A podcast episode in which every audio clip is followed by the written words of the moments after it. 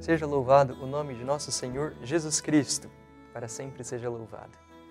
Querido irmão, querida irmã, sou o diácono William Maia e é sempre com muita alegria que a gente inicia este programa Verbum, a Palavra de Deus, da Diocese de Santo André.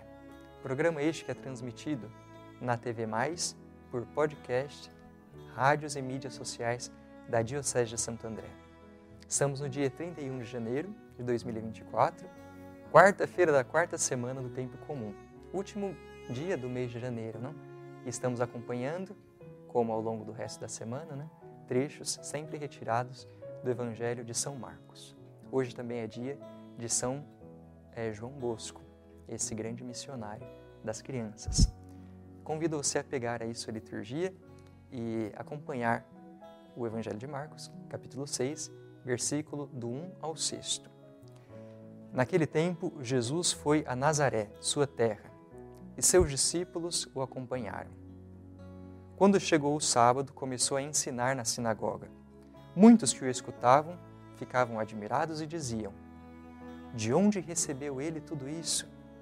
Como conseguiu tanta sabedoria? E esses milagres, esses grandes milagres que são realizados por suas mãos? Este homem não é o carpinteiro, filho de Maria? Irmão de Tiago, de José, de Judas e de Simão? Suas irmãs não moram aqui conosco? E ficaram escandalizados por causa dele.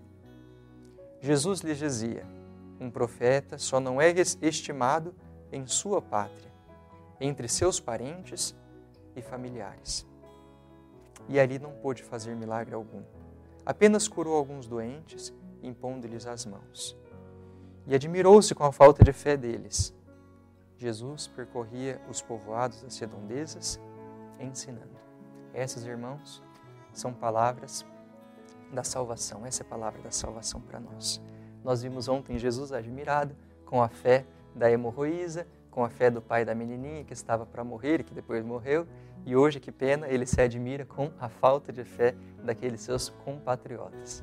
Impressionante nós vermos a recusa dos nazarenos diante de Jesus. É aqui está manifestado no Evangelho o escândalo que pode acontecer, como aconteceu no caso deles, diante da encarnação de Deus. Eles não viam nada de muito especial naquele carpinteiro, filho de Maria, cujos parentes moravam ali perto deles. Era alguém aparentemente muito comum para ser o Messias. Mas que milagre esse, hein?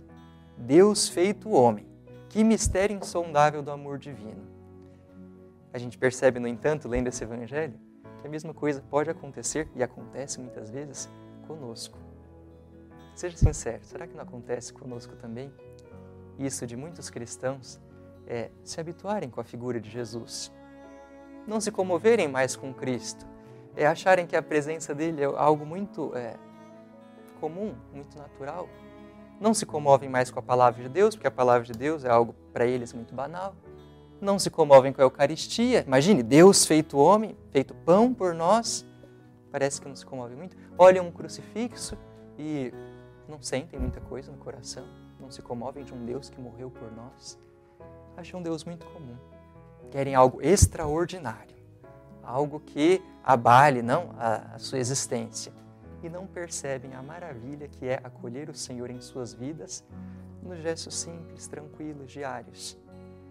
Queridos irmãos, esse Evangelho pode nos ajudar hoje a nos abrirmos, a acolher a presença do Senhor nas coisas simples da vida, a reconhecer a presença dele e nos comovermos com a presença dele na palavra que nós lemos e meditamos. Sua presença nos sacramentos da igreja, sua presença, por que não, nos nossos irmãos e irmãs que transmitem com o jeito deles a presença de Cristo, o rosto de Cristo ao nosso lado. E através dessa palavra que nós lemos e meditamos brevemente, convido a você a apresentar ao Senhor, numa oração espontânea e breve, as suas preces, pedindo sobretudo essa graça, Senhor, dai-me os olhos da fé, capazes de enxergar a tua presença no cotidiano da minha vida e com alegria eu transmito para vocês a bênção de Deus. O Senhor esteja convosco, Ele está no meio de nós. A bênção do Deus Todo-Poderoso, o Pai, Filho e Espírito Santo, desça sobre vós e permaneça para sempre. Obrigado por me fazer companhia nessa leitura e meditação da palavra. Fique com Deus, Nosso Senhor.